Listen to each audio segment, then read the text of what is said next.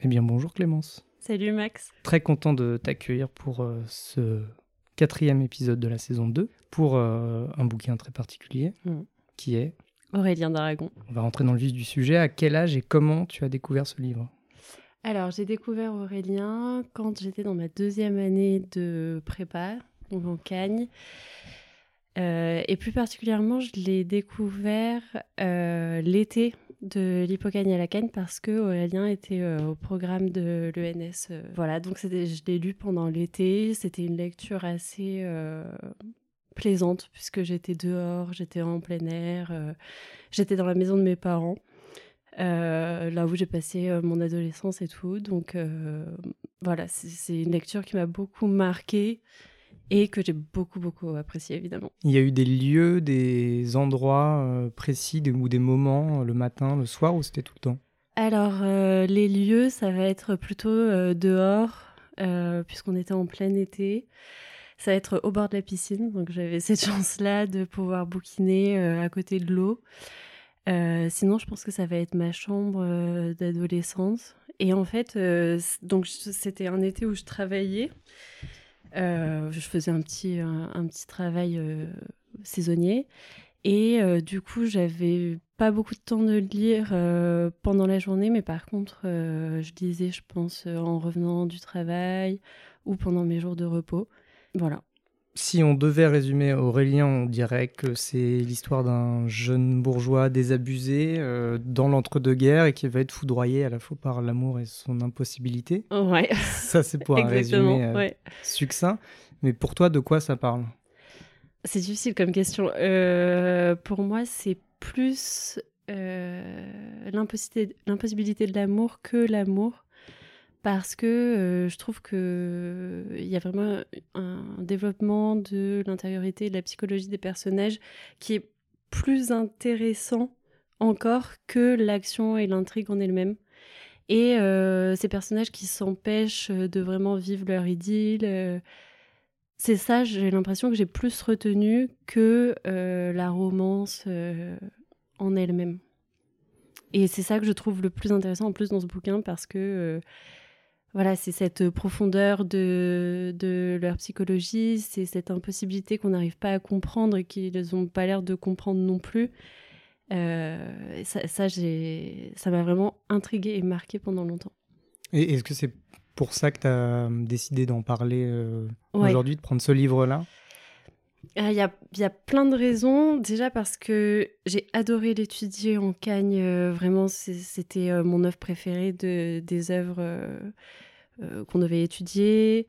C'est ma première rencontre avec Aragon aussi, qui après m'a suivi pas mal dans mes études. Et puis c'est aussi parce que je pense que j'avais jamais rencontré une œuvre ouverte comme ça, un roman ouvert où en fait euh, chacun pouvait un peu euh, voilà euh, interpréter cette romance ou cette non romance comme on voulait. C'est-à-dire qu'on on essaie vraiment de tout le temps chercher si Aurélien est vraiment amoureux de Bérénice ou pas. Est-ce que c'est un roman à clé? Est-ce que c'est Aragon derrière Aurélien ou pas? Est-ce qu'il y a des allusions au surréaliste euh, dans certains personnages ou pas? Voilà tout ça en fait, tout ça, ça m'a. C'est pour ça que j'ai choisi ce livre, c'est pour plein de raisons différentes. oui. Est-ce que ça a changé ton rapport à la lecture, peut-être par extension ton rapport aux choses, au monde ou...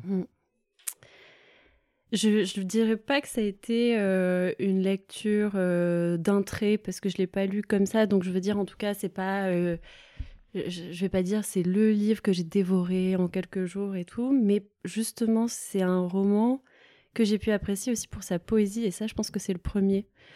Euh, parce que je trouve que Aurélien est vraiment très très poétique euh, et en, enfin grâce à ça ouais c'est une des choses qui, qui était euh, innovante pour moi ah si et c'est peut-être aussi la manière dont j'envisageais Paris parce que donc à l'époque j'ai pas fait ma prépa à Paris et j'allais à Paris pendant les vacances etc Euh, mais là j'ai trouvé que les descriptions et de cette époque-là, c'est-à-dire des années 20, 30, euh, j'ai adoré. J'ai vraiment adoré et c'est un des premiers livres euh, sur Paris dans ces années-là que j'ai lu et que j'ai aimé. On peut difficilement voir l'île de oui. Saint-Louis sans sans, penser à sa garçonnière. Ouais. Sans l'envier beaucoup. Ouais. tu parlais du, du fait de voir la poésie dans le, mm. dans le roman. Bah, il y avait, enfin, je me souviens, ça m'a rappelé ça. Euh, Claudel qui parlait de roman-poème, mm, parlait de ça. Euh, ça a été donc le premier roman qui a un peu décloisonné la littérature. Et avant, il y avait théâtre, roman, poème, etc. Là, c'était le premier à faire euh, tomber une, une, frontière entre le, la poésie et le, et le roman.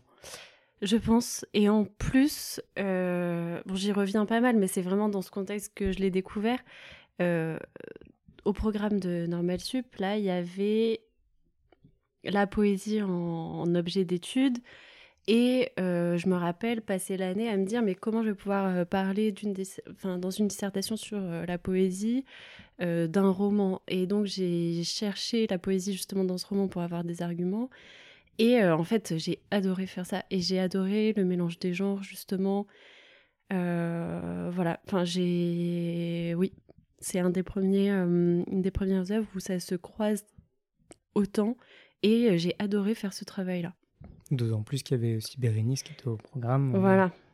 Et avec ce vers là qui revient tout le temps, donc le vers de Bérénice qui revient dans le roman Aurélien et qui permet de croiser et qui revient comme, comme un refrain, comme une chanson. Et donc il y a ce côté-là aussi.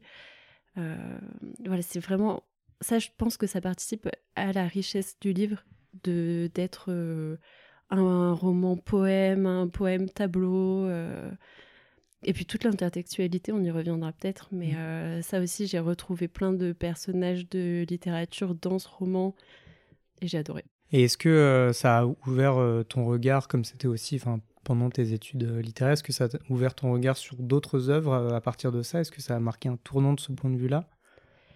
Bah, J'ai tellement aimé Aragon qu'ensuite j'ai fait euh, mon mémoire de master 1 de recherche euh, sur la poésie d'Aragon. Donc euh, oui, c'est sûr que ça m'a beaucoup marqué.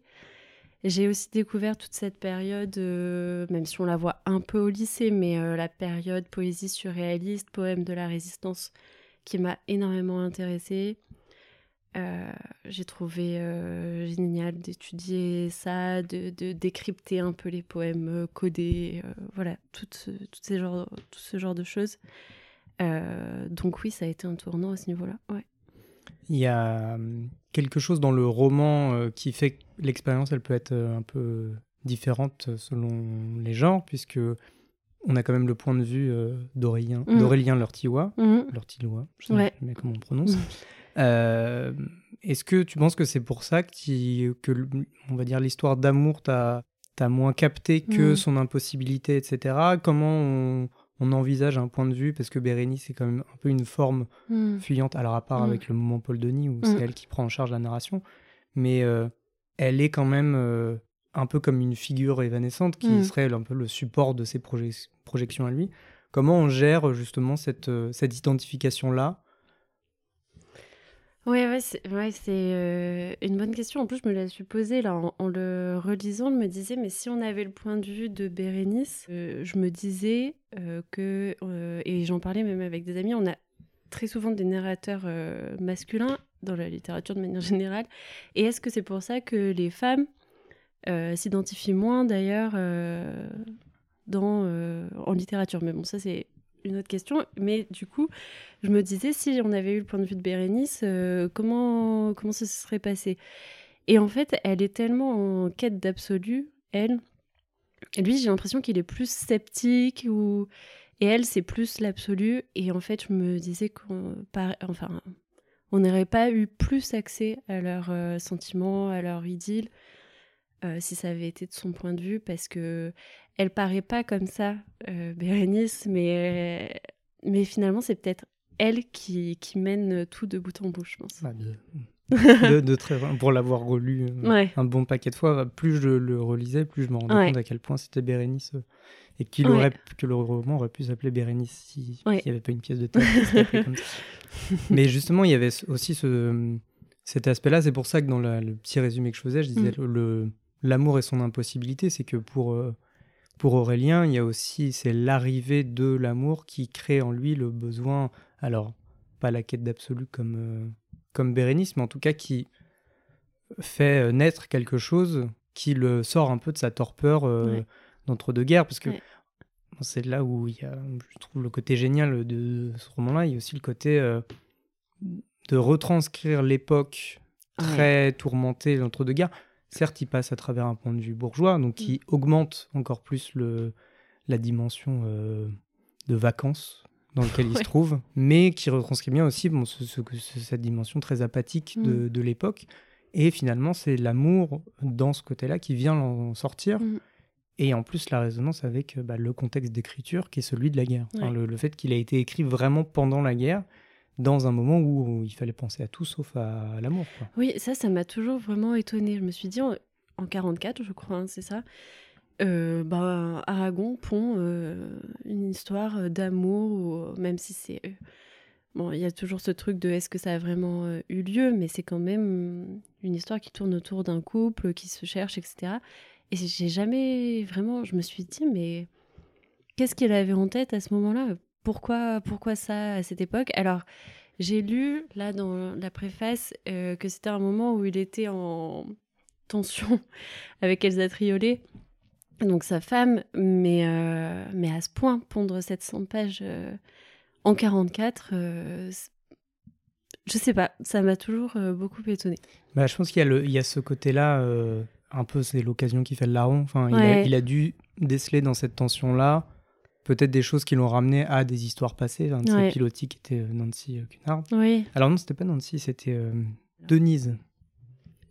Il y a un petit ouvrage qui s'appelle Lettre à Denise, je crois, qui compile. Donc c'était plutôt Denise. D'accord. Cunard, c'est la défense de l'infini où, il y a tout ça qui est ramassé. Non, mm. mais de toute façon, au moment où il l'écrit, il ramasse un peu tout ce qu'il a connu. Et mm. peut-être que justement, euh, avec Nancy Cunard, il s'est retrouvé à brûler des manuscrits. Et l'état de tension dans lequel se retrouve Aurélien, bon, ça peut peut-être être. Ouais, Mais en tout cas, il y a, je pense, ce grand moment de tension qui est lié à la guerre, etc., qui mm. fait que ça rentre un peu dans sa, son entreprise générale de, euh, pendant la guerre, il écrit des traités de grammaire, euh, il écrit de la poésie qui parle de, du Moyen Âge, ouais, bon, choses, des choses qui peuvent paraître très éloignées et qui en fait, ben, c'est justement... Un échappatoire. voilà.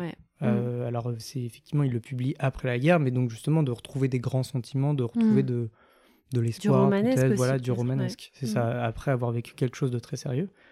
C'est pourquoi j'en profite également pour dire il y avait quelqu'un qui m'avait soutenu, Mordicus, que Aurélien était un, un, roman de la critique sociale, de la critique bourgeoise.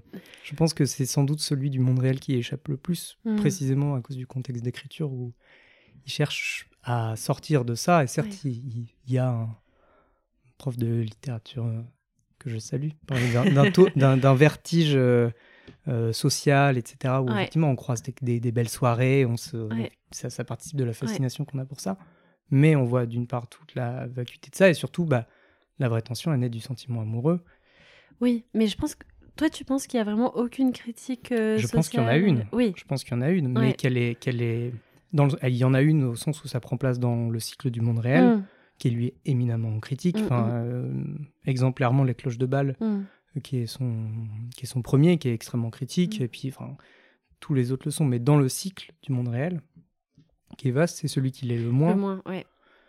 Oui, mais euh, moi j'aime quand même beaucoup les scènes mondaines où tout le monde se donne en spectacle, mais qui ouvrent d'ailleurs le roman. Il y en a très très tôt avec euh, les enfin, l'actrice euh, Rose Melrose, euh, toutes ces femmes qui sont autour d'Aurélien. J'adore. Bah, les, personnages, qui, les oisives, qui peuvent se permettre, enfin, celles qui collectionnent les chemises blanches.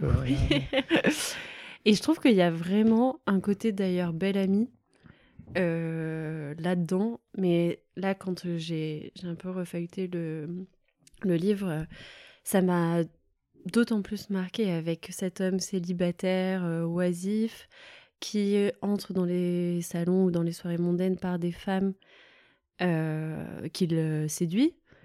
C'est assez frappant et bon, en plus j'adore Bellamy donc voilà. La, petite différence étant peut-être que là il y a une il se laisse porter. Enfin, il y a tout un motif dans le bouquin sur le, la scène qui Ouais. charrie les suicidés, etc. Mhm. Lui, Mhm. il se laisse porter. Ben, on, on le lira euh, peut-être euh, dans ton Mm. extrait, ça va peut-être jusque-là, sur son esprit d'escalier. C'est toujours celui qui réagit trop tard, qui Ouais. comprend trop tard. Et c'est là aussi où peut-être on rejoint le contexte d'écriture, où peut-être qu'il met en scène aussi Aragon, ce fait de réagir trop tard par rapport à Elsa, euh, où il, il- peut-être qu'il met à distance ou qu'il interroge son propre rapport Mhm. aussi euh, aux sentiments. C'est même Ouais. à l'époque qu'il écrit Il n'y a pas d'amour heureux, Ouais, euh, c'est sûr. qui, qui traite justement de, pour le coup d'une impossibilité plus sociale, dans le sens où bah, la, la raison d'État l'emporte sur la raison amoureuse. Ouais. Là, on rejoint aussi Bérénice. Mais moi, je, je suis persuadée qu'il y a beaucoup d'Aragon dans Aurélien euh, et que c'est un double.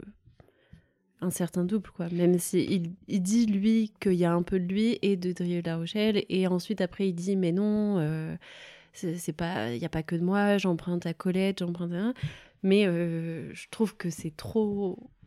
Bah, il, il dit, je pense que c'est plus par rapport à la critique en général, où il dit euh, si vous n'y cherchez que moi, vous allez Oui. perdre des choses. C'est clair. Donc c'est pour ça qu'il parle des, des fameux pilotis, de dire il y a, il y a cette base-là, mais regardez l'édifice plutôt Ouais. que, de regarder les fondations. Oui, quoi. et puis ce serait tellement réduire de dire c'est juste sa vie, euh, voilà. Mais, euh, mais je pense qu'une bonne partie euh, est inspirée de sa propre Ah expérience. bah ouais. oui, de toute façon, je pense que tous les, enfin, peut-être tous les personnages masculins de du cycle Ouais. du monde réel sont, sont inspirés de ça, parce que même, comment il s'appelle Le poète, Paul Denis? Alors, euh, il y aurait du, du Paul Denis, mais je pensais plus à son, à l'autre trentenaire, euh, désabusé, Edmond Barbantane. ouais. Là aussi, il y a un peu ce côté-là. euh, Oui, En plus, c'est un médecin. Aragon est Ouais, plus du côté médecin que du côté euh, de- du droit. Mais je, je pense aussi qu'il y a, enfin, pour euh, un peu étudier euh, la question, euh, quand il est, le contexte d'écriture de ça, une, un des contextes, parce qu'il bougeait beaucoup, il, comme il était en résistance, il était, Mm. euh, euh, il était en clandestinité. Il y a un des endroits dans lesquels ils ont été, c'était une maison un peu escarpée euh, qui s'appelait le Ciel, ouais. dans lequel il avait mm, mis des photos de Paris pour s'y Ah, sentir. ah, je pense qu'il y a une réactivation très premier degré Mm. du Paris fascinant de l'époque, C'est sûr. et à travers ces contextes les plus, euh, bah, les plus bourgeois, mais parce Mm. que c'était aussi ceux dans lesquels il y avait l'abondance, ceux dans lesquels il y avait tout ça. Je pense qu'il y a une... Il assume une part de fascination pour ce moment-là, mais d'autant plus, il, il, il accepte la nostalgie parce qu'il est dans un moment de profonde détresse par rapport à sa propre situation, et c'est à travers ça qu'il réactive. Enfin, c'est dans la même époque qu'il dit Arrachez-moi le cœur, vous irez Ouais. à Paris. J'adore. Voilà. Donc il y a- il y, a ce truc-là Ouais, où ouais. vraiment, je pense que le besoin, il est, il est, il est pas distancié. Je pense Mm. que après, évidemment, il y a plein de, il y a plein de pilotis, et mais je- au, au contraire, je pense que là où il va dans la nuance, c'est peut-être plus dans le sentiment. Mm. Euh, c'est dans la même préface où il dit que le, le- on dit que il accentue tout et il dit qu'au contraire, lui, il cherche à faire le gris. Mm. Il dit ce qui est le plus difficile à faire, c'est le gris. Mm. Et d'ailleurs, il dit qu'il y a toutes sortes de gris. Chapitre 11, 10, 10, je crois. c'est 10, ouais. ouais. Donc justement, il a ce, ce côté-là. Et pour finir avec le côté, euh, enfin, tu me diras si tu es d'accord ou pas, sur le côté euh, moins critique social que Ouais. vrai questionnement sur ce que c'est que l'amour Ouais. et son impossibilité. Donc il y a le fameux chapitre 36 euh, sur euh, le goût de l'absolu. Ah ouais. Ce chapitre-là, il est rajouté après. Ah, je savais pas. Donc il a, il a fini son premier, donc il y a l'histoire un peu romanesque euh, que bon j'imagine qui est vrai, mais donc il finit le manuscrit, il le cache dans une petite cassette, euh, il l'enterre et il vient le chercher après la guerre. Donc- Mais c'est ça, tu vois, il est en pleine résistance et il se dit, euh, enfin tout est tout est flou, rien n'est sûr, rien n'est stable, et il se dit, bah tiens, euh, 800, euh, 700 pages là, allez. Ouais. euh, je trouve ça dingue et c'est tellement beau d'avoir euh, réussi à avoir ça entre nos mains aujourd'hui, quoi. Bah, parce que je pensais aussi dans ces moments-là, qu'on dans les moments de profonde détresse, que ça prend toute son importance et qu'on se rend compte que ça n'est pas un hobby mais une nécessité Oui. profonde. Ouais, ouais. Mais donc il l'écrit, il le cache, il le ressort Mm. et donc là il va ajouter euh, l'épilogue. Ouais. Et il ajoute, entre autres, mais euh, il me semble peut-être même que le, les sortes de gris, c'est un ajout. Je Ouais. suis pas sûr, mais en revanche, le chapitre 36, c'est un ajout. Sur l'absolu. Donc, au moment de publier, il se dit, je veux mettre l'accent sur ça. Hmm. Et dans l'épilogue, Ça, c'est le petit détail que j'avais remarqué à l'époque. voilà. Dans l'épilogue, euh, donc, il s'approche de la maison de Bérénice, euh, alors que c'est 20 ans après, Ouais. etc. Il s'approche de la maison de Bérénice. Il sait qu'il est pas loin. Il regarde sur la carte, donc il est militaire, il regarde sur la carte. Et il est à 36 km du village de R. Ouais. Et le, ce chiffre revient 6 ou 7 fois dans l'épilogue. Donc il y a quand même un clin d'œil de dire bon, je suis en train de parler de ça là. Ouais, ouais, En filigrane, peut-être que je parle d'autre chose et effectivement il y a la dimension politique, comment deux amants s'éloignent irrémédiablement. Mais il y a ça aussi. Ouais. Il est fort. Ah, il, est, il est fort. Et puis, mais surtout, bon, encore une fois, comme tu l'as dit, il y a plein de clés de lecture et, ça. et ça sert à rien d'en annuler une Mm. euh, au détriment de l'autre. On peut, je pense qu'on est sensible à des dominantes. euh, Mais tu vois, ça, ça m'étonne pas qu'il ait ajouté euh, ce chapitre sur l'absolu parce que, bon, déjà, moi, je trouve que c'est un des plus beaux chapitres. Et en plus, euh, enfin, ça se sent un peu, je trouve, parce que c'est juste après un moment décisif où euh, je crois qu'il vient de lui dire qu'il l'aimait ou je sais plus exactement, mais. euh, et on s'attend à savoir, bon, bah, qu'est-ce qui va se passer? Ah ou non, c'est quand il emmène, la première fois, il emmène, où il emmène Bérénice chez lui, Hmm. je crois. Ouais. Et on se dit, on a envie de savoir la suite, là, le romanesque prend le dessus, et euh, bim, absolu. Surtout, potentiellement, je crois que c'est, enfin, c'est assez flou, mais d'un point de vue de la narration, on peut penser que c'est Bérénice, qui euh, que c'est du point de vue de Bérénice. Qui est en charge de ça Ah oui. Parce que c'est, justement euh. Bérénice avait ce goût de l'absolu, donc a priori, c'est Ouais. pas, voilà. Ouais, Et d'ailleurs, dans ce côté-là très écrit, c'était là, c'est les études de Ken qui reprennent le Ouais. dessus avec la poésie. Mais c'est dans ce chapitre-là qu'il y a un alexandrin blanc. C'est lequel? C'est tous ceux qui s'en sont pris à elle aussi sont pris. Ah, J'ai revu euh, Ah ouais. avant.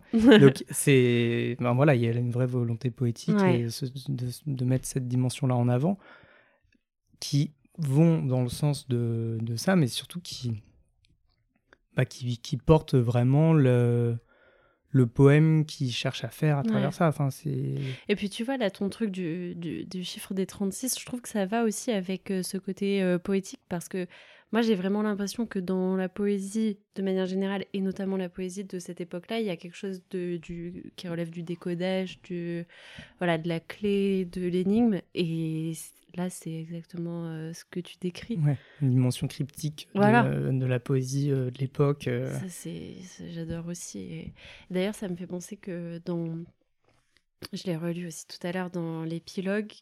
Il dit euh, Bérénice a été la poésie de sa vie ou quelque chose comme ça. Et bah, pareil, ça fonctionne bien euh, avec ça, avec l'épilogue, avec euh, la dimension poétique. quoi.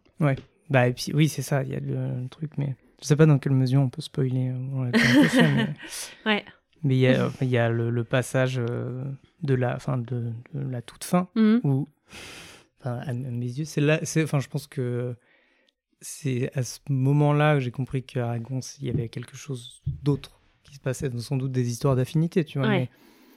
mais dans le, le moment, bon, on va dire, sautez trois minutes si vous voulez pas être définitivement spoilé, il, il se, enfin, donc ils partent dans la, la virée en voiture. Ouais. Avant ça, il y a une espèce de dîner. Oui. Donc pour le, le contexte, donc il revient. euh, finalement, euh, Aurélien va à l'endroit où il y a Bérénice, qui est Mhm. finalement retourné vivre avec son mari. Mhm. Son mari qui semble vivre avec une autre Oui. euh, femme. Enfin, elle est, elle est, moi, dans mes souvenirs, elle est grise, euh, Bérénice à ce moment-là. Enfin, Ouais. Mais souvent, j'ai Voilà. l'impression. Mais mais, ouais. mais plus aucune question de blondeur. Là, elle est définitivement grise. Euh, elle, elle a pris un parti beaucoup plus politique. Mm. Euh, elle soutient les républicains. Mm. Il cache un espagnol, etc. Lui, il est assez sensible à Pétain, mais sans plus. mais bon, voilà, c'est un, Ouais, un peu au moment de la débâcle. Ouais. Et elle descend avec. Euh, à un moment, elle descend pour dîner. Ils disent elle a, elle a pas changé de vêtements. Donc, pourquoi on nous dit qu'elle n'a pas changé Mm. de vêtements? Hormis le fait qu'elle a enfilé un collier avec deux rangées de corail. Ouais. Et après, quelques pages plus loin, c'est vraiment là qu'il faut sauter si on n'a pas envie de spoiler. Il se trouve qu'elle est tuée. Ouais. Et là, cette phrase, les balles l'avaient traversée comme un grand sautoir de meurtre. Ah, Et à ce moment-là, moi, le petit malin cagneux, je me dis, je, fois, je retourne, machin, machin. En fait, il annonce la mort de Mm. Bérénice avant. pages avant. ouais. Il nous prépare à ça. Et comme si elle était finalement, bon, on peut gloser à l'infini, mais comme s'il était déjà Ouais. mort d'une certaine manière, comme si, enfin bon, voilà. toute cette subtilité-là, évidemment, plein d'auteurs ont été capables de ça, mais je trouve que l'élan romanesque, justement, le vertige, ouais. pour rien que quand même, ouais. faire mémoire sur le vertige, mais il y a ce truc-là de d'un coup, on prend conscience d'eux ouais. et on fait waouh. Et ça, c'est grâce aux lectures et aux relectures. Et tu vois, même si c'était très scolaire, là, ce truc de, de l'étudier pour euh, l'ENS, mais euh, comme ça, on a pu aller au fond des choses et euh, décrypter comme ça. Et je pense que c'est exactement euh, ce qu'il fallait faire pour Aurélien notamment. Et pour les autres œuvres, j'ai un moindre souvenir. Mais celui-là, euh, ouais. Et euh, tu parlais de la fin. Moi, je m'attendais absolument pas à cette fin. Et je me rappelle avoir euh, voilà, être revenu dessus et, et en fait, cette, euh, ce qui se passe à la fin, ça arrive vraiment dans les, les dix dernières lignes. Ouais. Et je trouve ça génial. Et hop, euh, on rentre à la maison, je crois. Enfin, une des dernières phrases, c'est il faut, il faut re- revenir à la maison. Et ça y est, c'est fini. Et cette fin abrupte comme ça, c'est une- je- c'est une des fins qui m'a le plus marqué Et aussi. puis on est tout seul. Une fois que c'est fini, on est tout Ouais. seul. C'est ça, exactement. Et avec euh, son étonnement, et euh, moi j'étais choquée, triste. euh, ouais, c'est une fin en même temps belle, Hmm. je trouve. Est-ce que tu l'as relu Parce que donc il y a, il y a déjà une différence de lecture. Tu as parlé de ta première lecture Mm. très, bah, on, on va dire plus- Scolaire. plus- bah, même avant ça, plus la découverte n'était pas forcément en cours. Oui, oui, oui. même tout si tu avais fait. des habitudes Ouais. d'hypocagneuse, j'imagine. Mais tu l'as, tu l'as découvert. Ouais. Et ah, dans quelle mesure, enfin, il y a eu une deuxième lecture qui a dû venir pendant l'année. Est-ce qu'elle a été Alors, différente ou est-ce qu'elle est dans un même substrat euh? Euh, ben, en fait, c'est vrai que cette première lec- lecture au bord de la piscine était quand même euh, assez euh, légère. voilà, même si j'avais toujours mon crayon à papier à côté, mais bon, j'étais pas encore dans le vif du sujet. Mais je crois pas l'avoir relu en entier pendant l'année. Je pense que bah, on a étudié plein d'extraits, j'ai relu des passages. Et je me rappelle de ma prof de Cannes qui nous avait dit il y a quelque chose qui marche bien, c'est lire le début et la fin des chapitres. Et je me demande si j'avais pas fait ça. Et en effet, euh, bon, je, je pense que ça avait bien marché et que j'étais pas passée à côté de grands événements du coup grâce à ça. Euh, donc il y a eu cette première lecture l'été, cette lecture un peu, euh, voilà, euh, Intéressée. voilà, intéressée pendant l'année. Et après, là, je l'ai relu là, cette semaine, mais pas en entier. Mais, mais c'est tout. C'est vrai que, en fait, j'ai un peu aussi cristallisé. C'est comme les, les films que tu as adorés et tu as cette première impression et tu te dis, j'aurai jamais la même quand je le reverrai. Et donc, euh, tu chéris un peu cette euh, première impression. Et j'ai. Il me semble que ça a été ça aussi pour moi, euh, pour Aurélien. Et en plus, pendant l'année de Cannes, euh, je pense que toi c'était pareil, tout le monde... Il y avait, je trouve, pour cette lecture, le camp des, des fans, des pros, et puis celui des... Pff, non, ce livre, euh, on s'ennuie, euh, c'est nul, on s- il s'écoute parler, etc. Bon, moi, j'étais évidemment du côté des fans, mais euh, j'avais aussi peur que ce discours-là vienne un peu bah, modifier ma lecture première, qui était vraiment de l'admiration et du plaisir de lecture pur, quoi. Moi, j'avais eu ce truc-là, bah, justement, le débat sur est-ce que c'est Ouais, est-ce que c'est un roman euh, social ou est-ce que c'est autre chose? ouais, Euh, je l'avais relu après ça. ouais. Donc, pour moi, c'était la troisième lecture. Pour le coup, j'avais lu, euh, j'avais relu en entier parce que j'étais complètement fan. Et Ouais. en plus, c'était à l'époque dans une, une relation amoureuse qui était assez calquée sur ça, Ah, puisque c'était avec quelqu'un de la classe et que. Pour le coup, moi, il n'y a pas du tout eu le camp des anti, parce que je pense qu'on a été dans une bulle de gens qui adoraient ça. eh oui. Et euh, en plus, je me suis engouffré à fond là-dedans. Mais tant mieux. hein. En, étant à Paris, c'est pas forcément une bonne chose avec euh, Ouais. l'île de Saint-Louis Ouais, à disposition. mais, mais en tout cas, moi, j'avais complètement cette bulle-là. Et quand je sors de ça et que je discute avec des gens euh, qui essayent de me faire comprendre que j'ai rien compris au livre, je me dis, bon, bah, je vais le relire. Évidemment. voir. Et, euh, et j'ai pas du tout eu une peur de pas retrouver. Mm. En fait, c'est comme ça, c'est ça ça avec les films préférés aussi. On se dit peut-être, mais en fait non. On découvre d'autres Oui. aspects. C'est vrai. On, on le voit plus en profondeur et bah, typiquement, celle, dans la troisième lecture que j'ai vu le personnage de Bérénice briller absolument. La fin bouleverse toujours autant, plus Mm. cette fois-là encore, je crois. Euh, parce Au bout que de la troisième. oui, bah, une Mm. fois que tu as pris la, la Oui, mesure du De la personnage, grandeur de Bérénice. euh, ouais. tout ça dérange et en même temps, il y a une. enfin, voilà, c'est, c'est... on est extrêmement familier avec ces Mhm. personnages-là. D'autant plus quand on se retrouve à. Parce que euh, ensuite, j'ai lu, je pense, la moitié des autres romans du Ouais. monde réel. Mm. Bon, bah, c'est, trop bien parce que Mhm. tu retrouves Edmond, tu retrouves. euh, Ouais, retrouves ouais, les persos, quoi. Il le fait euh, à la manière de Balzac. C'est ça. On retrouve l'univers étendu. euh, c'est trop bien. Ouais, et, euh, mais euh, ouais, il y a ce, y a ce- enfin, les, les relectures sont forcément différentes, Mhm. mais en tout cas me concernant, sont pas déceptives. Voire, je me suis un peu interdit de le relire euh, Ouais. pour être sûr de pas le griller euh, complètement. Quoi. Ouais. Et tu, tu comptes le finir, euh, le refinir. Euh, ouais? Et euh, là, tu vois, j'ai relu le chapitre sur l'absolu que j'avais bien aimé parce que j'avais trouvé quelques petites formules euh, vraiment euh, très belles et tout.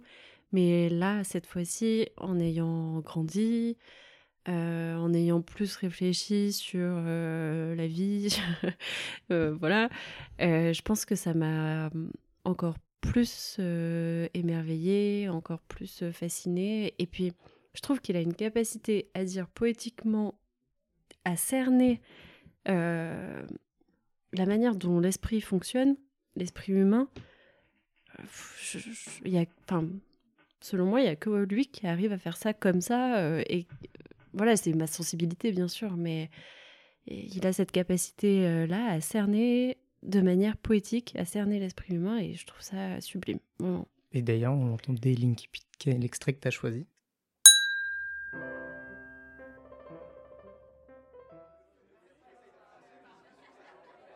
La première fois qu'Aurélien vit Bérénice, il la trouva franchement laide. Elle lui déplut enfin. Il n'aimait pas comment elle était habillée, une étoffe qu'il n'aurait pas choisie. Il avait des idées sur les étoffes. Une étoffe qu'il avait vue sur plusieurs femmes. Cela lui fit mal augurer de celle-ci qui portait un nom de princesse d'Orient, sans avoir l'air de se considérer dans l'obligation d'avoir du goût. Ses cheveux étaient ternes ce jour-là, mal tenus. Les cheveux coupés, ça demande des soins constants. Aurélien n'aurait pas pu dire si elle était blonde ou brune. Il l'avait mal regardée. Il lui en demeurait une impression vague, générale, d'ennui et d'irritation. Il se demanda même pourquoi. C'était disproportionné. Plutôt petite, pâle, je crois. Qu'elle se fût appelée Jeanne ou Marie, il n'y aurait pas repensé après coup. Mais Bérénice. Drôle de superstition. Voilà bien ce qui l'irritait. Il y avait un verre de, racine que ça lui remettait dans la tête, un verre qu'il avait hanté pendant la guerre dans les tranchées, et plus tard démobilisé un verre qu'il ne trouvait même pas un beau verre, ou enfin dans la beauté, lui semblait douteuse, inexplicable, mais qu'il avait obsédé et qu'il obsédait encore. Je demeurai longtemps errant dans ses arrêts. En général, les vers, lui, mais celui-ci revenait et revenait. Pourquoi? C'est ce qui ne s'expliquait pas, tout à fait indépendamment de l'histoire de Bérénice, l'autre, la vraie. D'ailleurs, il ne se rappelait que dans les grandes lignes cette romance, cette scie. Brune alors, la Bérénice de la tragédie. Césarée, c'est du côté d'Antioche, de Beyrouth, territoire sous mandat. À ces moricaudes même, des bracelets en veux-tu en voilà et des tas de chichis, de voiles. Césarée, un beau nom pour une ville ou pour une femme. Un beau nom en tout cas. Césarée. Je demeurai longtemps. Je deviens gâteux. Impossible de se souvenir. Comment s'appelait-il le type qui disait ça Une espèce de grand bougre ravagé, mélancolique, flemmard, avec des yeux de charbon, la malaria? Qui avait attendu pour se déclarer que Bérénice fut sur le point de se mettre en ménage, à Rome, avec un bel potelé, ayant l'air d'un marchand de tissus qui fait l'article à la manière dont il portait la toge. Tite, sans rire, Tite. Je demeurai longtemps errant dans ces arrêts. Ça devait être une ville aux voies larges, très vide et silencieuse, une ville frappée d'un malheur, quelque chose comme une défaite, désertée. Une ville pour les hommes de 30 ans qui n'ont plus de cœur à rien. Une ville de pierre à parcourir la nuit sans croire à l'aube. Aurélien voyait des chiens s'enfuir derrière des colonnes, surpris à dépecer une charogne. Des épées abandonnées, des armures, les restes d'un combat sans honneur. Bizarre qu'il se sentisse si peu un vainqueur, peut-être d'avoir voyagé au Tyrol. Et dans Salka Mengurt, d'avoir vu Vienne à cet instant quand le Danube charriait des suicides et la chute des monnaies donnait un vertige hideux aux touristes. Il semblait à Aurélien, non qu'il le formulât, mais comme ça, d'instinct, qu'il avait été battu là, bien battu par la vie. Il avait beau se dire Mais voyons, nous sommes les vainqueurs. Il ne s'était jamais remis tout à fait de la guerre. Elle l'avait pris avant qu'il eût vécu. Il était de cette classe qui avait fait trois ans et qui se sentait libérable quand survint août 1914. Près de huit ans sous les drapeaux. Il n'avait pas été un jeune homme précoce. La caserne avait trouvé pas très différent du collège débarqué de sa famille au quartier latin à l'automne de 1909. La guerre l'avait enlevé à la caserne et le rendait à la vie après ces années interminables dans le provisoire, l'habitude du provisoire. Et pas plus les dangers que les filles faites pour cela n'avaient vraiment marqué ce cœur. Il n'avait ni aimé ni vécu. Il n'était pas mort, c'était déjà quelque chose, et parfois il regardait ses longs bras maigres, ses jambes d'épervier, son corps jeune, son corps intact, et il frissonnait rétrospectivement à l'idée des mutilés, ses camarades, ceux qu'on voyait dans les rues, ceux qui n'y viendraient plus. Cela faisait bientôt trois ans qu'il était libre, qu'on ne lui demandait plus rien, qu'il n'avait qu'à se débrouiller, qu'on ne lui préparait plus sa pitance tous les jours avec celle d'autres gens, moyennant quoi il ne saluait plus personne. Il venait d'avoir 32 ans, oui, ça les avait comptés en juin, un grand garçon. Il ne pouvait pas tout à fait se prendre au sérieux et penser un homme. Il se reprenait à regretter la guerre, enfin pas la guerre, le temps de la guerre. Il, il ne s'en était jamais remis. Il n'avait jamais retrouvé le rythme de la vie. Il continuait le jour le jour alors, malgré lui.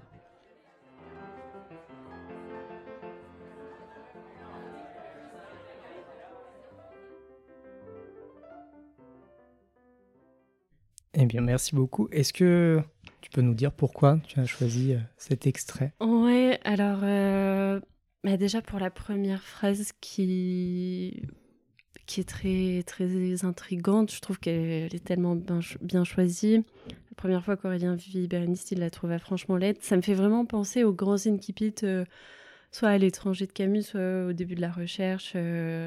voilà, ça reste en tête, je trouve. Euh, donc déjà, déjà ça. Euh, ensuite parce que je trouve que ça annonce tellement du personnage. Donc euh, la rencontre avec Bérénice, qui sera quand même le fil rouge de tout le livre. Et ensuite, bah, on voit à quel point il passe de Bérénice à son traumatisme personnel, à la guerre, au fait qu'il est, complètement traumatisé par ça. Et on voit ce glissement comme ça euh, et je trouve que c'est très bien fait, très intéressant de, voir comment fonctionne son esprit dès le début. Et puis avec ce, ce vers obsédant qui revient comme cette obsession pour Bérénice euh, qu'il aura toute sa vie.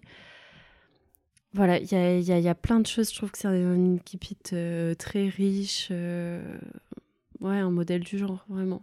Et puis, bon, voilà, on a aussi la présentation du personnage et on a aussi vraiment, je trouve, très axé à son intériorité, plus que pendant le roman même, je trouve. comme s'il se parlait à lui-même, alors qu'après le narrateur est un peu plus distancié, je trouve. Et donc, je trouve ça intéressant. Oui, quand il dit je deviens gâteux. Oui, exactement. Ouais, ouais. Bah, il y a peut-être le moment, je crois, il y a un autre moment où il s'ouvre, euh, le, enfin où il se pince les doigts dans la fenêtre. Euh, ouais. Ah oui, c'est vrai. Pas mal d'intériorité aussi. Euh. Mais c'est vrai que là-dedans, on a, on, a, on a tout, même sur le côté. ben voilà, c'est on sent que c'est un bourgeois qui a du mm. un peu bérénice, mais pas trop. C'est un peu le côté militaire qui reprend le dessus quand il dit sous enfin oui. celui-là sous mandat. Oui. et même alors là, c'est pour des raisons de de, temps, mais euh, un peu après, euh, je, enfin, le, le Linky doit se finir deux ou trois pages après. il parle de l'esprit d'escalier où il va rejoindre les deux, et en fait, on a fait le détour par la vraie Bérénice, puis par le traumatisme, on revient à Bérénice, et de son propre aveu, il est. Euh, il a oublié, enfin, il, a, il, se rend compte trop tard, quoi.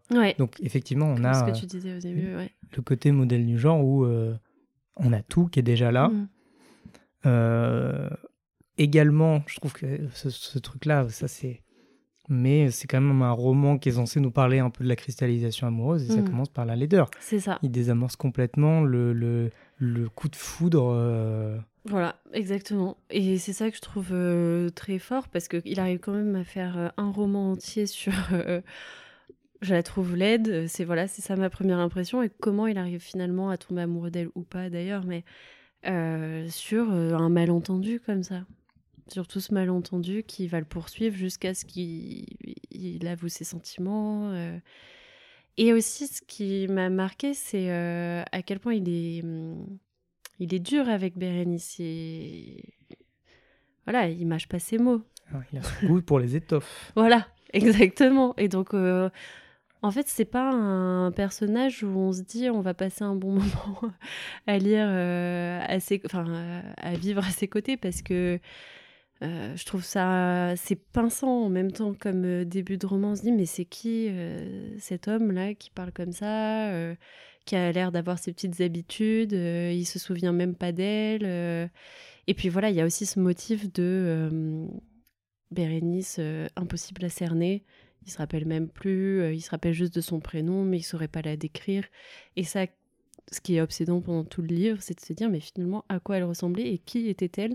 Et il arrive même pas, lui, à bah, le savoir à la fin, quoi. Et d'ailleurs, pour toi, c'était quoi le modèle de Bérénice? Parce que moi, j'ai été très influencé euh, C'est vrai, pourquoi? parce que le, le rapprochement avec la Bérénice Mm, euh, bah brune, etc. Ouais, Je, je, pour moi, la seule personne que je connaissais qui s'appelait Bérénice, c'était Bérénice Bejo, dans- notamment dans OSS 117, c'est vrai. où c'est une. Enfin, tu sais, il y a ce côté un peu vrai. années 50. Ouais.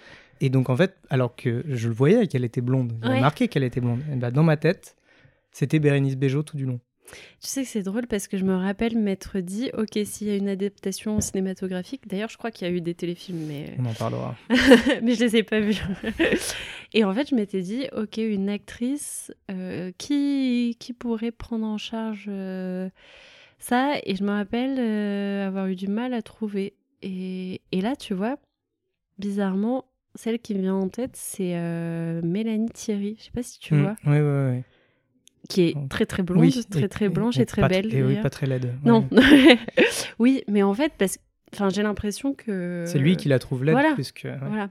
Par contre, moi, je la vois vraiment très blonde, Hmm. très enfantine, euh, et avec énormément de charme. euh, parce que quand même, euh, bon, il la trouve très laide, mais il est obsédé par elle et il en rêve la nuit. Donc, Oui. elle doit pas non plus. voilà.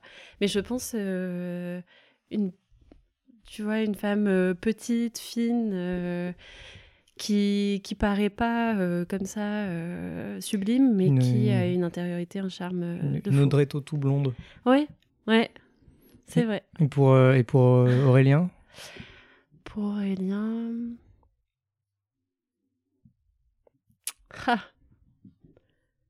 Il faut penser aux costumes, etc. un petit, un petit Pierre Ninet. Alors j'y euh, pensais vrai exactement. En même temps, je posais la question, mais en même temps, ça correspondrait pas trop au- parce que dans la description, il y a quand même marqué qu'il se tape un, un peu un monosourcil, hein, le Aurélien. ouais.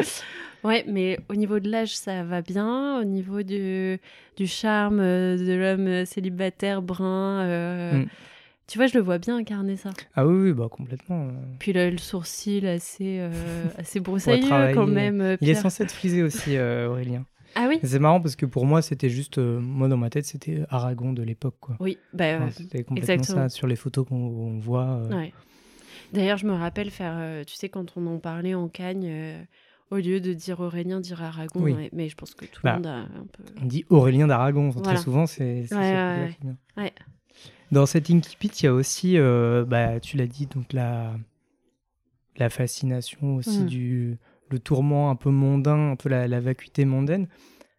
C'est un parallèle un peu, un peu osé, mais finalement, euh, tu es arrivé à Paris après Mm. avoir lu ça. Mm.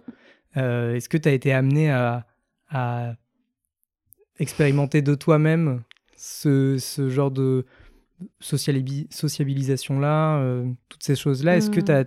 tu as, eu des flashs d'Aurélien euh? Ah, c'est. Oui, bah alors, euh, je pense notamment quand je suis allée à l'opéra. Garnier notamment, mais je pense que Pastis ça marche aussi. Et tu sais, ce moment de l'entracte où tu as toute une catégorie de personnes qui va prendre sa petite coupe de champagne en, en grande robe. Et, euh, et là, je me suis dit, euh, ouais, c'est. Oui, j'y pensé parce que, en plus, bon, euh, voilà, quand tu vas. en grande robe à l'opéra, c'est un peu d'un autre temps maintenant. enfin, moi, j'y vais en jean, quoi. Et, et donc, ça m'y a d'autant plus fait penser parce que à cette époque-là, enfin à l'époque d'Aurélien, et avec les rires mondains et les... tout ce qui va bien, les habitudes, voilà, les petits, les petits rituels, l'éthique de langage, la manière de se tenir. et j'adore observer ça, même si, bon, c'est très bizarre, mais, euh, mais ouais, ouais, ouais, j'ai observé ça. Le, petit supplément étant sur les. Alors, c'est les galas de charité? Ah où on voit la, même chose, mais avec les gens qui se précipitent d'autant plus que la coupette de champagne est gratuite. Et gratuite. Donc on a le, le, snobisme bourgeois et la, et la, petite médiocrité bourgeoise. Oui, c'est ça. Mais là, ça enlève, euh, ça enlève la coupe à 25 euros. Non, j'en sais rien, mais euh, très cher. Là, voilà, tu es quand même quelqu'un de plus important quand tu payes ta hmm. coupe. Et dans tes, dans tes propres, euh, dans ta propre appréhension aussi même du domaine littéraire, qui est un peu esquissé avec le personnage de Paul Denis, le, les conversations sur ce que devrait être euh, un peu la littérature, un peu hmm. ce qu'on devrait, enfin ce qu'on est censé faire, parce que ils sont un peu tous dans une espèce de je sais pas, de, de, substrat où on ne sait pas trop quoi faire, qu'est-ce qu'on devrait faire, etc. Finalement, il n'y a que Bérénice qui agit vraiment. Oui, c'est vrai. Euh, est-ce que tu as eu l'impression de retrouver euh, cette, cette vacance Cette vacuité comme ça Pas tellement, honnêtement, pas à ce point-là même si c'est vrai que quand on fait des études de lettres, on peut vite se retrouver euh, dans un couloir de fac ou dans la cour de la Sorbonne, euh, voilà, à entendre des discussions comme ça. Et, et moi, je m'en suis toujours plus amusée, ou, euh, mais j'ai j'ai pas côtoyé deux personnes qui sont vraiment dans, dans cette attente poétique de la vie, quoi. Non, pas, pas tant que ça. T'as as choisi Linky Pit pour, pour, euh, pour extrait. Tu as, dit que tu avais hésité avec d'autres euh, passages. Tu pourrais nous en parler vite fait Oui. Bah alors, euh, comme j'ai dit, la, le, le, chapitre 36 sur, donc sur la quête de l'absolu de Bérénice, que je trouve vraiment sublime, mais qui, je trouve, lance moins dans l'histoire. Donc, j'ai trouvé ça moins, moins intéressant pour cette raison-là. Après, j'aime beaucoup aussi le passage où Aurélien et Bérénice sont euh, au Lulis, il me semble. Donc, c'est une sorte de café. Euh, enfin, c'est plus, un... je sais pas comment on appelait ça à l'époque, où il y a un peu des spectacles. Oui, je pense. Et en fait, à ce moment-là, euh, Aurélien s'empare de la main de Bérénice, un peu sur le mode du défi, c'est-à-dire qu'il le fait pas forcément parce qu'il a envie, mais juste parce qu'il se dit il faut que je voilà, il faut que je passe à l'action, et hum, un peu sur un malentendu, et euh, il garde sa main euh, très serrée, et Bérénice sait pas trop quoi faire. Et en fait, il y a tout le parallèle avec la scène de la main dans Le Rouge et le Noir, avec Madame de Rênal et Julien. Et en fait, j'ai trouvé que, enfin, pour moi, c'est une réécriture, mais enfin, c'est pas pour moi, c'est d'autres gens l'ont bien vu avant moi. Et, et je, je, trouve ça euh, sublime d'arriver à le réécrire comme ça, sous le prisme de euh, voilà du, du, malentendu. Est-ce qu'il y a vraiment des sentiments euh, Est-ce qu'il fait pas juste ça pour se prouver quelque chose ou pour prouver quelque chose aux autres dans une, espèce d'orgueil de se dire voilà j'arrive à plaire et elle, me, elle ne me résistera pas. Et en fait j'aime beaucoup ce passage aussi et aussi parce que c'est un passage qui montre que euh, qu'Aurélien est nourri de plein d'œuvres. Euh, bah, il y a Don Juan aussi, il y a Belle Amie, il y a L'Origine Noire, il y a Bérénice. Euh.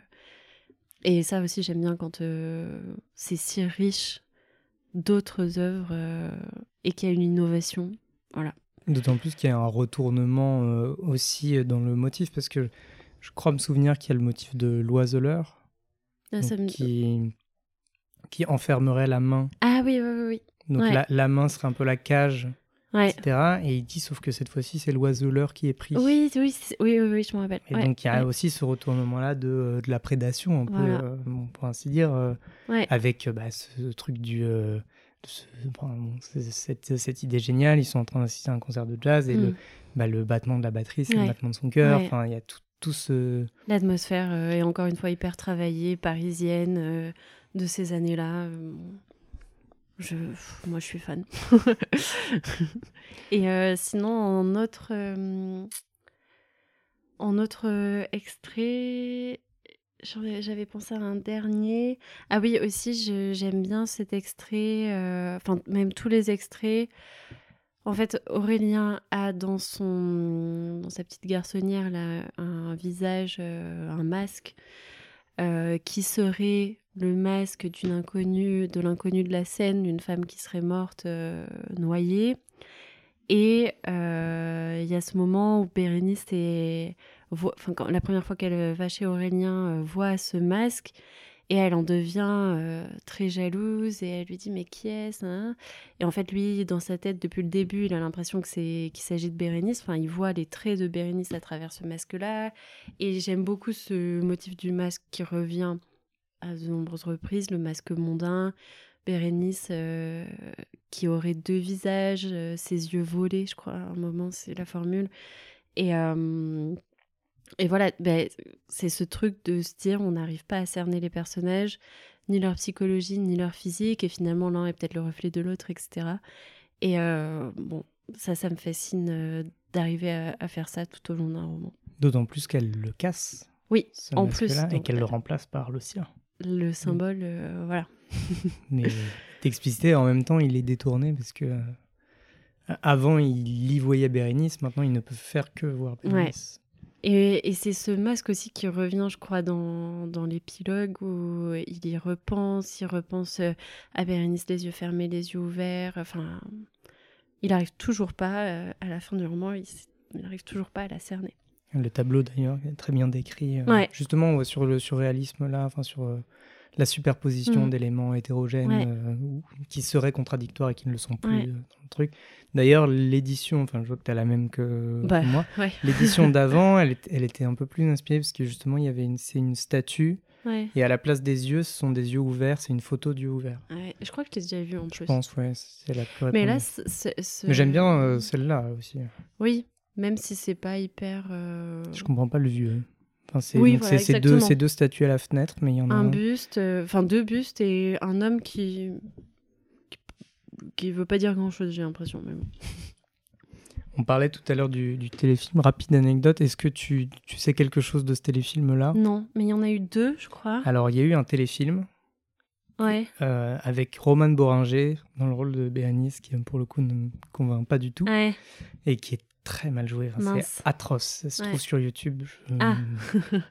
ne vous invite pas à le regarder, mais bon voilà. Et l'autre truc, c'est que à la base, il devait y avoir un film. Je sais pas si, je crois qu'il a été fait, mais qu'il a été diffusé à la télé, qu'il est plus trouvable. Et il se trouve que c'était un peu supervisé par Aragon et que ah. celui qui jouait Aurélien était Aragon? Non, il était un peu trop vieux, mais là c'était dans les années 80. Euh... Ah, je sais pas. C'était BHL. Mais non. Si. Mais incroyable par contre cette anecdote. Ah c'est dingue, je savais pas du tout. Alors c'était à l'époque où il... parlait moins et il avait plus sa, gueule de philosophe euh, normalien. Euh, bon. Je, ah, c'est dingue. Je pense qu'il faudrait pas le rééditer quand même, mais bon, voilà, j'ai un peu cette curiosité là de. Et Bérénice, tu sais. Je sais plus. Non. non. Ok. Mais je préfère notre casting. Euh...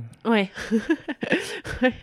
T'imagines si le projet se fait Ce serait, Ce serait incroyable. Mais là, il faudra. Ouais. ouais, si, ça va. Il a 32 ans, Aurélien, donc ça pourra encore ouais, marcher. Ouais, ouais.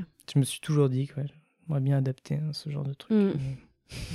un peu ambitieux. Bah, surtout ambitieux, comment on retranscrit euh, justement toute cette intériorité-là. C'est aussi une des choses qui fait que le téléfilm est très raté, c'est que c'est Ouais, on comprend pas. Euh, et puis ça veut beaucoup trop. Enfin, c'est les choses inspirées sont les choses qui sont écrites par Aragon, mais donc qui ne sont pas cinématographiques. Ouais, ça perd. Ça de la voix euh, off. Et ouais. ah ouais, la voix off pour euh, qu'on comprenne ce qui se passe dans leur tête. Ouais. Il faudra peut-être un Xavier Giannoli qui s'est adapté à Balzac. peut-être ça pourrait marcher. Ouais, c'est vrai. on va, on va demander ça. on va, on arrive tout doucement à la fin de cette émission.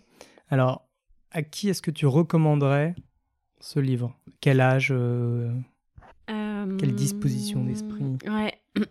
je recommanderais, je pense, à quelqu'un qui débarque à Paris pour l'atmosphère, pour les, les promenades d'Aurélien, son errance dans les rues, euh, et puis pour toute la partie mondaine. Euh, voilà, qui, moi j'ai eu beaucoup de plaisir à, lire ça. Euh, à de jeunes adultes aussi, parce que je pense que tout ce questionnement sur l'amour, sur le couple, euh, n'est pas du tout daté, n'est pas du tout oublié, au contraire est vraiment d'actualité. la construction aussi d'un homme qui est un peu perdu. voilà, je pense que ça peut vraiment parler aux vieux adolescents, jeunes adultes. Et puis après aussi, euh, en fait à tout le monde, mais aussi aux, personnes plus âgées pour la nostalgie, pour la mélancolie de leur jeunesse. Euh, je suis sûre que ça peut plaire aussi. Alors, risque et péril. Ouais. Alors, quelles seraient les deux couleurs que tu associerais à cette lecture? Alors, c'est drôle parce que tu as prononcé le mot euh, plusieurs fois, le gris. Vraiment le gris pour euh, plusieurs raisons. Déjà parce que le gris de Paris est euh, omniprésent, je trouve, dans ce bouquin. Le gris du ciel, le gris des rues, il y a beaucoup de pluie. Euh, il y a beaucoup d'eau d'ailleurs dans Aurélien, la scène qui est omniprésente. cette scène, ouais, que moi j'imagine aussi un peu grise ou un peu marron boueuse. Pas beaucoup à faire d'efforts d'imagination pour se la représenter. Donc euh, le gris parce que j'ai l'impression que c'est une couleur qui revient. Puis il y a le fameux chapitre 10 qui décrit les, différents gris de Paris, le gris rosé, le gris bleu. Euh, et aussi le gris peut-être de manière plus symbolique parce que le gris pour moi c'est la couleur un peu du vague, de l'entre-deux, entre le noir et le blanc. Et pour moi c'est euh, c'est ce qui est vraiment clé dans ce roman, c'est l'entre-deux, le vague, la rêverie, l'onirisme. Il y a beaucoup de passages oniriques où le flou en fait, un peu comme dans un rêve. Et euh, pour ça, je trouve que le gris euh, illustre euh, hyper bien ce sentiment-là de rêverie qui est omniprésent pendant la lecture. Donc voilà, je crois que c'est tout pour le gris. Et sinon, j'ai du mal à trouver une autre couleur parce que, tu vois, tu l'as dit aussi, Bérénice c'est un peu grise, un peu, hein, on n'arrive pas à la cerner, donc voilà, le gris. Mais sinon, euh, je penserais plutôt au bleu, et ça, c'est plutôt un, souvenir de lecture, parce que j'ai lu euh, donc ce livre euh, sous un grand soleil d'été, souvent, et proche de l'eau, donc voilà, bleu de l'eau, bleu du ciel. mais ça, c'est plus personnel, du coup. Bah, c'est très bien. Non, j'y pensais aussi, le gris, c'était assez évident. Ouais. Je crois que moi, la deuxième couleur, ça aurait été le blanc. Ouais. Parce qu'il y a tout ce chapitre-là dans la neige. Ouais. Je sais pas si tu te souviens. Il y a tout un. Bah, le, le, Nouvel An. Ouais. Tout le passage du Nouvel An où il croit à un moment étreindre. Euh, enfin, c'est tragique. Mais et où il, est désespéré que Bérénice vienne. C'est après la soirée qu'il fait avec les anciens combattants. Ouais, d'accord. et ah euh, il y a les, les, souliers noirs dans la neige blanche euh, qui sont comme des petites morsures. Enfin, il y a un truc comme ça, mm. très. Et bon, c'est le passage où il étreint finalement. une amie et alors que Bérénice voilà. l'attend. Voilà, chez, lui, euh, ouais, ouais. et, euh, et c'est marrant parce que une de mes relectures, la dernière relecture que j'ai faite, c'était le, la fameuse, euh, fameuse hiver où il a beaucoup neigé dans Paris. il a ah, fait de la bah, neige partout au Luxembourg. Oh. juste avant qu'il ferme le Luxembourg, j'avais pu le traverser comme ça. et ah, puis il y bah, avait justement sur l'île, il y avait aussi les inondations à cette époque-là. Ouais. Et, et sur l'île Saint-Louis, tu sais, as le, le, niveau un peu en bas, au niveau des quais et où c'était complètement inondé, sauf mmh. un lampadaire qui dépassait avec la tête recouverte de neige. Enfin, c'était un très picturesque, ça me fait beaucoup penser à, ça. Quoi. après, mmh. gris et blanc, ça fait moins envie que gris et blanc. ouais. mais c'est. Tu vois, j'aurais pas pensé à une couleur euh, très vive. Parce qu'à un moment, je me suis dit pourquoi pas rouge, parce que c'est quand même, euh, après tout, un roman sur la passion. Et puis, sans spoiler, mais. Euh, petite vision euh, sanguinaire euh, à la fin. Mais euh, non, en fait, ça convient pas au livre en mmh. entier quand même. Donc c'est plutôt des couleurs pâles, froides. ouais. Mais c'est marrant, ça correspond bien à l'idée maintenant qu'on se fait de l'entre-deux-guerres, alors qu'en fait, il est extrêmement chatoyant avec bah, tout cet avènement du jazz, avec toutes les soirées, les robes, etc. Mais ça en dit long sur ce qu'il a réussi à faire. Il a dit que ce qui était difficile, c'était de faire le gris. il citait Valérie d'ailleurs, je crois, en disant ça. Il a réussi. Bravo à lui. Quel serait le mot que tu associerais à cette lecture? Ah oui, euh, je pense euh, la poésie. ce qui est étrange peut-être pour un roman, mais pour moi, c'est poétique de, de A à Z pour plein de motifs. encore une fois, l'onirisme, la rêverie, le vague, l'errance. Euh, tous, ces, tous ces moments poétiques où j'ai l'impression que c'est vraiment un roman-poème. Euh, puis même, je trouve que tout ce qui est euh, de l'ordre de la romance entre eux est hyper poétique aussi. et il arrive quand même à mettre une intrigue et à faire qu'on lâche pas le roman. Et, donc c'est poétique et c'est et c'est romanesque, il y a la dose de romanesque et aussi parce que c'est vrai que cette phrase euh, de fin là dans l'épilogue euh, Bérénice aura été euh, la poésie de sa vie, il me semble. je trouve que ça résume tout le livre. Hmm. Donc voilà mes raisons. la poésie qui peut arriver même à quelqu'un d'aussi apparemment bourru et désintéressé de la chose poétique qu'un Aurélien. Ouais, c'est vrai. Peut être touché. Ouais. Mais c'est peut-être Bérénice qui met la poésie dans le livre ici. Hein. C'est ça. Mm. Euh, et les deux questions un peu plus éloignées du livre. Euh, quelle est ta lecture du moment? Alors, ma lecture du moment. Alors, je viens de finir Bête du Seigneur, euh, qui était un gros pavé que je voulais lire depuis très longtemps et que j'ai adoré. Bah, en fait, enfin quelque part, on, peut penser à Aurélien en même temps parce que c'est un roman donc, où il y a euh, une, histoire d'amour, mais il y a aussi euh, une si belle critique euh, des fonctionnaires, une critique sociale que j'ai adorée, avec le personnage d'Adrien Deum, là, qui est, qui est tellement féroce comme critique et, et même je, souriais à la lecture parce que je me disais mais oui c'est tout à fait ça il a réussi à cerner les, réflexions, les petites tics euh, des bourgeois qui se veulent plus bourgeois que leurs voisins. Et euh, j'ai trouvé ça euh, super. Donc j'ai fini ça et j'ai commencé La place d'Annie Arnaud que je n'avais jamais lu. J'ai lu d'autres livres, mais pas celui-ci. Et en fait, voilà, que j'aime beaucoup parce que j'aime beaucoup Annie Arnaud de manière générale. Mais voilà. Et après, j'ai interrompu pour retrouver un peu Aurélien. Donc je vais finir Aurélien, puis retourner à la place. Et alors, dernière euh, question, par quelle musique tu aimerais finir cet épisode? Alors, j'ai eu une idée. Euh, je ne sais, sais, pas ce que tu en pensé. Euh, je ne sais pas si tu connais le film Les choses de la vie. Non. Avec Piccoli et Romy Schneider. Et en fait, dans ce film, Romy Schneider chante une chanson qui s'appelle La chanson d'Hélène. Euh, bon, déjà, je suis une fan inconditionnelle de Romy Schneider. Et en plus, en fait, euh, dans ce film, euh, ce film, Les choses de la vie, c'est l'histoire d'un couple qui me fait beaucoup penser au couple Aurélien-Bérénice parce que elle est, amoureuse de lui, mais lui, en fait, on ne sait pas. C'est il est avec elle, mais en même temps, il ne s'engage pas. Il, on ne sait jamais à quoi il pense. On se demande toujours ce qu'il a en tête. On n'a pas accès à son intériorité.